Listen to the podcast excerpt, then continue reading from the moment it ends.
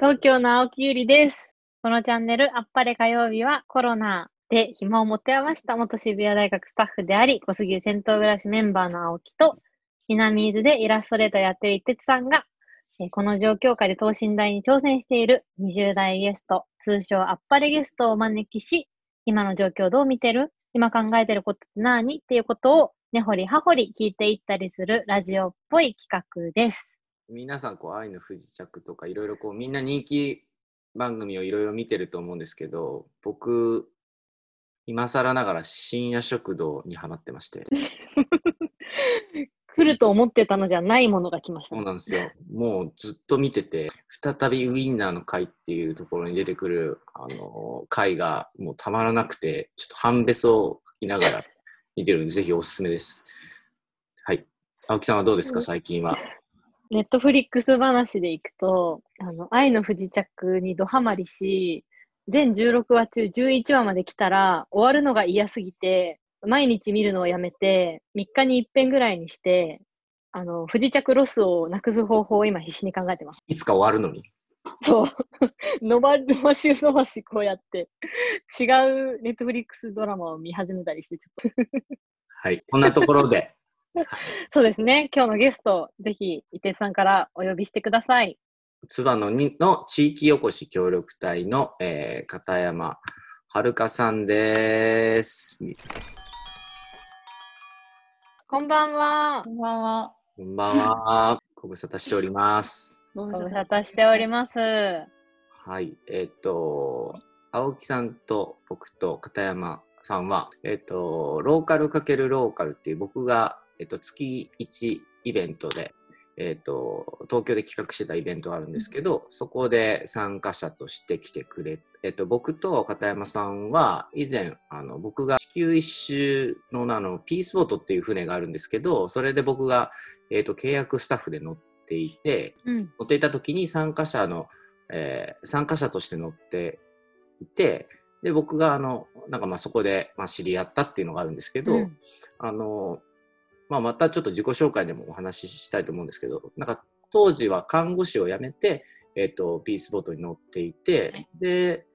えー、とこの後船降りた後どういう進路になるのかなと思っていたらあのどうやらそのローカルというか地方に移住したのが、なかなかこうあれどうなってるんだろうと思ってあの、まあ、詳しく今日せっかくなので聞きたいなと思って今日あの声をかけたという感じです。はい。はいはいでは、えーとまあ、簡単にでいいのであの片山さん自己紹介をお願いします。片山遥です。えっ、と、去年の2019年の4月から島根県の西の端っこにある津和野町に地域おこし協力隊として移住してます。当初は、まあ、メディアを中心に津和野の観光をとかを発信していこうっていう風にやってたんですけど19年の6月7月ぐらいから、まあ、地域の住人さんと関わっていく中でじゃあ住人さんたちの暮らしとか健康とかに関われることもやっていきたいなっていうところでコミュニティナースのことを取り組み始めて地域包括をやっている保健師さんとかとお仕事をさせてもらいながらとは町にあるお茶屋さんと一緒にお茶のワークショップをやったりしてます。はい。ありがとうございます。そもそもなんですけど、諏訪野に行った経緯っていうのはどういう経緯だったんですか？諏訪野に行った経緯はそれこそあの、えー、とピースボート乗って地球一周して帰ってきた後に、まあ、場所選ばないで仕事をしたいなと思ってライティング関係の仕事をさせてもらっていいった中でやっぱりなんか、まあ、ピースボートで海外いろいろ見て回ってきたけどなんかよくありがちなんですけど日本のこと全然知らないなみたいなところからじゃあ地域とか、まあ、母親の実家がすごい田舎だったのでいわゆる田舎にいろいろ行ってみようっていうことでちょこちょこ回っていくうちにか地域とそういう都会に住んでる人がつながるきっかけを作れたらサードプレイス的な感じの仕事ができたら面白そうだなっていうところからいろんなそうですねツアーのにも一回来ててであと他は三豊市っていう香川県の三豊に行かしてもらったり宮崎県のシーバーソンに行ってみたりそれこそ南伊豆にも行かしてもらったり最後じゃあどうしようってなった時に声が一番かかってきてたのがツアーノだったのでツアーノにしたっていうそれだけです。うん声がかかった。声がかかったって言い方が合ってるのかわかんないんですけど、いいですね、その表現。どういうことなんですか？声がかかったっていう。声がかかったって言い方がないなんかこうやり取りを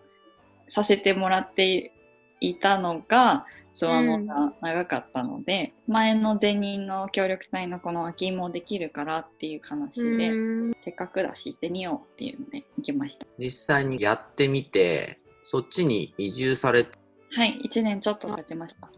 どうですか？その1年こうなんか思ってたのと、うん、難しさとか楽しさとかもあると思うんですけど。なんか時間の流れとか多うん。分都会でスピード感すごいあるんですけど、まあこっちに来るとだいぶ23回りぐらいゆっくりしてるなって感じなので、何かをやりたいとかこれを進めたいって思ってもうんともすんとも言わないみたいな感じですごく時間はかかるっていう感じはあります。そこにもどかしさを感じてるんですか？それともまあまあまあゆっくりでもいいかみたいな1年やってきてようやくまあゆっくりでもしょうがないかなって思えるようになりました。そのなんかコミュニティナースっていう言葉は何か具体的にどういうことをしているのかとかそれこそ多分前職の看護師の経験もあってのことなのかなと思ってるんだけどコミュニティナースっていう役割というか。えっ、とコミュニティなもともと島根県の右側にある雲南で始まっているものなんですけど、まあ、病院とか施設とかではなくてもうちょっと住人さんたちが暮らしている街の中で気軽にこう話ができたり相談できたりする人がいてもいいよねみたいないう、まあ、もっと本当ちゃんとしたのがあるんですけどうんうん。そういった取り組みみたいな感じで私は病院で働いてはいたんですけどやっぱり業務に追われると一人一人と向き合う時間が全然取れなくてそれが自分の中で多分一番もどかしかった部分だったのでだったら街の中に出てって住人さんと時間をとって関われるコミュニティなすごい面白そうだなと思ってやってみようっていうことで、まあ、講座を受けたりしながら取り組み始めた感じです。でもその講座って聞いてちょっとだからどんなことを学ぶのかなとは思うああ、なんかもうすでに実践されている人の活動のフィールドだったりとか、まあ、そういう人に話を聞きに行ったりとかしながら、じゃあ街にどうやって入っていったらいいんだろうっていうところとか、なんかそのやっていく中でどういう不安とか課題があったりして、どういうふうに解決してきたんだろうなっていうところをはまあ、聞いたり、一緒にちょっと実践に2泊3日とかで実践の機会もあるんですけど、うん期間でちょっとチャレンジしてみたりっていう感じですね。まだもちろん1年経ったばっかりだと思うので、まあその手応えって聞かれても難しいと思うんですけど、そのコミュニティナースっていう役割で地域に関わりたいなって多分今思っていて、で実際どんな感じなんですか？手応えっていうと変なんだけど、こう感触というか。やってみたい、ツアーのテーマやりたいですっていうのをい言い始めたのが去年の夏から秋ぐらい。それを行政の人だったりとか、町の、まあ、議員さんとかって結構割とカジュアルに会えたりするので田舎あるあるなんですけど、あるあるだね。はいはい。こういうのやってみたいんですよねみたいな話をとりあえず一通りしてみるみたいなところから、まあ、行政の人は町のその地域包括とかそういうケアやってる保健師さんとかはじゃあ、まあ、そもそも人が不足しているっていう状況もあるので一緒に町のなんだろうな触れ合いの場とか高齢者の方が集まる場所によ一緒に行かしてもらったりとかしてとりあえず私を知ってもらうこういう子がいるんだみたいなところをすごい手伝ってくれたりしているのとあと議員さんとかこの間ちょうど町違う州ある一地区のあ早朝の総会に呼んでもらって ちょっと話をしてみるすごそう。いやもうおっちゃんしかいないんですけどおっちゃんとかおばちゃんとかでしょうね。めっちゃ緊張しながらあこういうことをやりたくてへえ。なんかそういう話をすると、まあこのコロナだったからっていうのもあるんですけど、話し相手が欲しいおじいちゃんおばあちゃんみたいな一人暮らしの人は結構いたりするから、うん。でみまあ若いって言っても70とかのおっちゃんとかも田んぼやってたりとか普通に仕事があったりで忙しいから聞いてられないからちょっと言ってあげてほしいねみたいな話をしにつながってったりとかしてえー、めちゃくちゃ面白いっすね。でもその今の状況下で、なんかね、東京から来たはるかさんがそうやってね、こんなことやりたいんですけどっていう、なんか今光景をなんか、そのキャラクターを持ってでもなんか想像してたんですけど、なんかすごい希望だろうなってなんか想像してました。なんかすごい嬉しいっていう反応がなんかありそうだなと思ったんですけど、まあ私、あの東京生まれ東京育ちなので、あまりこう多分、あの、一徹さん、はるかさん、それぞれのあの立場の想像力がまだちょっと乏しいんですけど、どうなんですか？そのツアノですよね。なんかツアノの人は、なんかそういうはるかさんに対してどんなコミュニケーションを街の人は取ってるんでしょう？全然慣れてきた人はその辺でめっちゃ入ってくれるんですけど、全然慣れないともう警戒はされます。あの子なんだよねみたいなのはめっちゃ言われるのでそういう時は、私個人でそこにアタックしに行くとなんかうんみたいな感じになってうんうん、ここはなんかキーになる私がもうすでに知っている方かつその方がそのおばちゃんとかを知っている、なるほど挟んで会ってお話しするっていうのとかは気をつけて多分きっとこの1年でいろいろやりながら見つけた距離の取り方みたいな感じなんですかね。なるほど。単独でアタックしに行くとめっちゃ警戒されます。へえ。新参者っていうのはきっと。でもまあちょっとコロナとかで状況いろいろ変わったような気もしてコロナ前と後でなんかツアーの自体どんな風な雰囲気なのかとかさん自身が今どんなことを思ってるのかもちょっと聞きたい。コロナの前と後で多分ツアーのの雰囲気で言うとコロナ流行り始めました。全国的にこう緊急事態宣言も出てやばいです。みたいな感じになった時は県外ナンバーにすごい敏感になる田舎で一応観光地なので以前まではすごくたくさんの人が来てたりしたんですけどまあ減ったは減ったんですけどやっぱりそんなに人混みであるわけでもないから来ちゃう人は来ちゃうので、うんうん、そこに対しては結構シビアに見てたなって気がするのとまああとは外出する人もすごく減ったような気がしますね。その車の通り、まあほとんど車移動なので、その歩いてる人自体は少ないんですけど、車通りも減ったような気はしてますし、それこそ私が関わらせてもらって触れ合地域の高齢者の方が集まる触れ合いの場とか、それこそ3密にならざるを得ないなので、全部中止になって、もう1ヶ月ぐらいやってなくて、ちょうどやっと6月から開始になるみたいなので、うんうん、楽しみにされては人一倍警戒してたんじゃないかな街の人は。うん。情報収集の手段が結構限られてしまってあとテレビばっかりになっちゃうのでそこから得た情報から結構シビアになってたのかなって片山さん自身はどうですか？私ですか？全然なんか普段と変わらずって感じでした。一応手を洗うとかマスクをするとか気をつけるところは気をつけてあとは人が集まる場はやめようかみたいなオンラインとかで打ち合わせにしようか、うん、仕事の内容というかコミュニティナースの役割自体は変わりましたか？うん。中止になったんでほとんどの集まりの場所が。で、うんうん、皆さんオンラインツールを使いこなせない方ばかりなので、ね、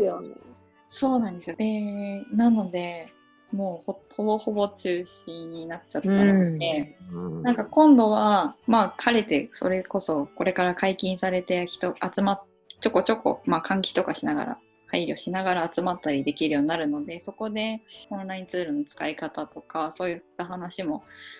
できるといいのかなっていうふうには思ってますね。田山さん自身こう今興味あることというかこうやってみたいこととかって何かありますか？それこそなんとコロナって生活を見直した人って地方だけじゃなくて都会の方とかも皆さんどういうふうに暮らしていくとか働いていくとか見直すようになったのかなと思って。であとは健康の面とかもなんなんかそこで自分が今やらしてもらお茶屋さんとやらせてもらっているお茶をうまく使えないかなっていうふうに思っ、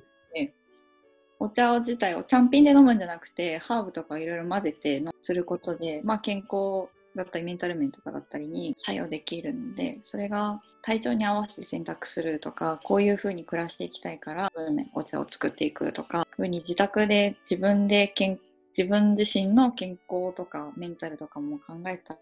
ことができるのかなっていうふうに。なんか東京とその地方の関係をなんかこうなだらかにしたいみたいななんか思いがあるみたいな話を今あさっきしてたけどそれはあのなんか自分のこと、はい、あのまだ現時点のレベルでいいんですけどななんでそう思う？なんか東京ばっかりになっちゃうのってなんか一個ん？東京じゃだけでもないんですけど場所が1個になっちゃうのって結構苦しいなっていう風なのを自分で思っているので1個で2個1個から2個になったり3個になったりなんかそれぞれ自分が過ごせる場所がいくつかあることで結構楽になる人って多いのかなってでもそれってあれですか？はるかさん自身もなんかそういうふうに例えばね、いろいろ東京じゃなくて、まあ、世界もね、お二人は知ってるとは思うんですけど、なんかそれで自分が島根とね、東京の関係性だったり、まあそれ以外があって、なんかそういうふうにこう、まあ少し心が楽になったりとか、なんか考え方がね、よりはっきりできるようになったとか、なんかそういう経験がはるかさん自身にあるんですか？あ、ここじゃなくても、うんうん。場所があるって思う、うん、すごい共感します。一つじゃないっていうのはすごくほっとすることですよ。2年、地域おこし協力隊としての任期はあるでしたっけ？今年今年度と来年度、はい、一応ありますけど、どうなるか全然わかり わからないです。うんうん。ねでも、なんかその今のね、お茶の話とか、ね、その地域に、ね、一年かけていろいろ分かってきて、なんかこれから、まあね、このコロナみたいのも状況的には少し大きな変化だったと思うんですけど、でもなんかその、はるかさんの話されてる様子がすごくなんか、ゆったりしてるのはすごい素敵だなと思って。多分2人がゆったりしてるからすごい安心して喋ってるなと思います。いやいや、なんかね、コロナっていうことがあってね、いろいろできなくなっても、なんかやっぱり、それだからなんかダメなんだじゃなくて、なんかもっとそのお茶みたいので健康に寄り添えるんじゃないかとか、なんかすごくこう、なんかポジティブな空気というか、なんかそういうのはすごく画面越しにいて、なんかここから2年、もちろん何があるかわかんないですけど、なんかすごくなんか個人的にはね、楽しみに、はい。お時間が経ってしまいました。はい。こういう、それではですね、この番組、やっぱり火曜日ではですね、ゲストの皆さんに共通で一つ質問をさせてもらっていまして、あの、まあ、このね、コロナの状況から始まったっていう番組だからこそかもしれないんですけど、あの、それぞれのおうち時間の過ごし方っていうのを聞いております。お仕事がね、さっきね、だいぶキャンセルになってなくなった時間、かさん自身はどんなおうち時間を過ごしてましたか？何してたんだろう。あ、でも無駄に料理作っておお、ツアーのだとなんかどんなもので料理をしたりするんだろう。なんか旬なものだったり、なんか特産だったり、なんかそういうツアーのらしい料理とかってあるんですか？旬なもの。それこそそのちょうど3月ぐらいはあれですね、市場の、それこそ山菜の市場の値下値下がり、値下多分、売っても全然利益にならないっていうのめっちゃ余ってたのを、なんか、他の協力隊、農家さん周りの協力隊の子が、すごい頑張ってさばいていたのをちょっともらって、山菜食べてみたりとか、ですかね。うん。か。なんかすごい山菜っていうのもすごい ツアーの、ツアーのならではの。いや、東京ね、なかなか そんなことないので、なんかすごいなるほどなと思って聞いておりました。じゃあ、そうですね。本日のゲストは、えー、ツアーの市の、えー、地域おこし協力隊の片山遥さんでした。ありがとうございました。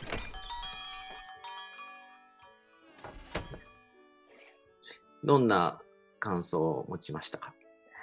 なんか前回お会いした時は、なんかじっくり聞いたっていう感じじゃなくて、なんか私自身もツアーのに、あの、なんか2回ぐらい行ったことが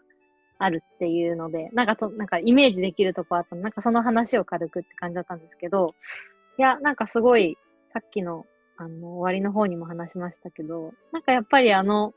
はるかさんらしいキャラクターというか、なんかこう、こういう状況でも、なんか、ひょうひょうとね、なんかすごくこう、されてる感じが、なんか地域にああいう人がいたら、おばあちゃんたちはどんなふうに見るんだろうなみたいな、なんかちょっとそういう目線でも聞きながらだったんですけど、なんかでもその、ね、なんか東京とつなぎたいっていう気持ちと、なんかコミュニティナースとして地域に入るっていう、なんかその、どちらも実践されているっていうのが、すごいはるかさんらしくて、なんかその生き方っていうのがあるんだなっていうのが、なんか一つ発見だなと思ったりしてました。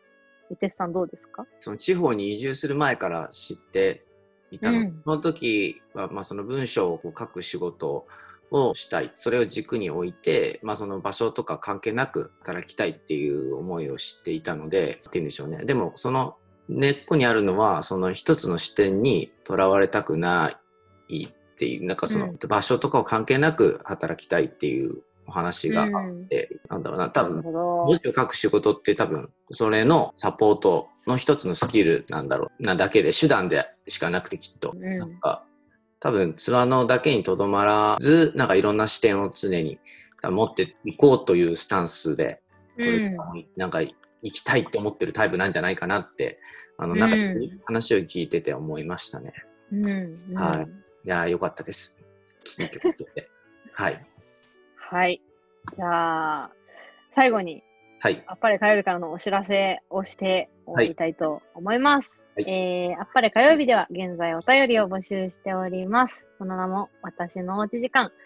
えー、おうち時間で見つけたお気に入りの過ごし方を教えてください。まあ、改めて、あの、前から好きだったけど、これでハマったとか、新しく始めたとか、いろんな視点があると思いますので、なんかそんな生活で見つけた tips をですね、あの、いろいろ共有して、お便りにして、ここで読んでいきたいと思いますので、ぜひ皆さんお待ちしております。それではまた、今日はこの辺で、5日の火曜日にお会いしたいと思います。それでは皆さんまた火曜日に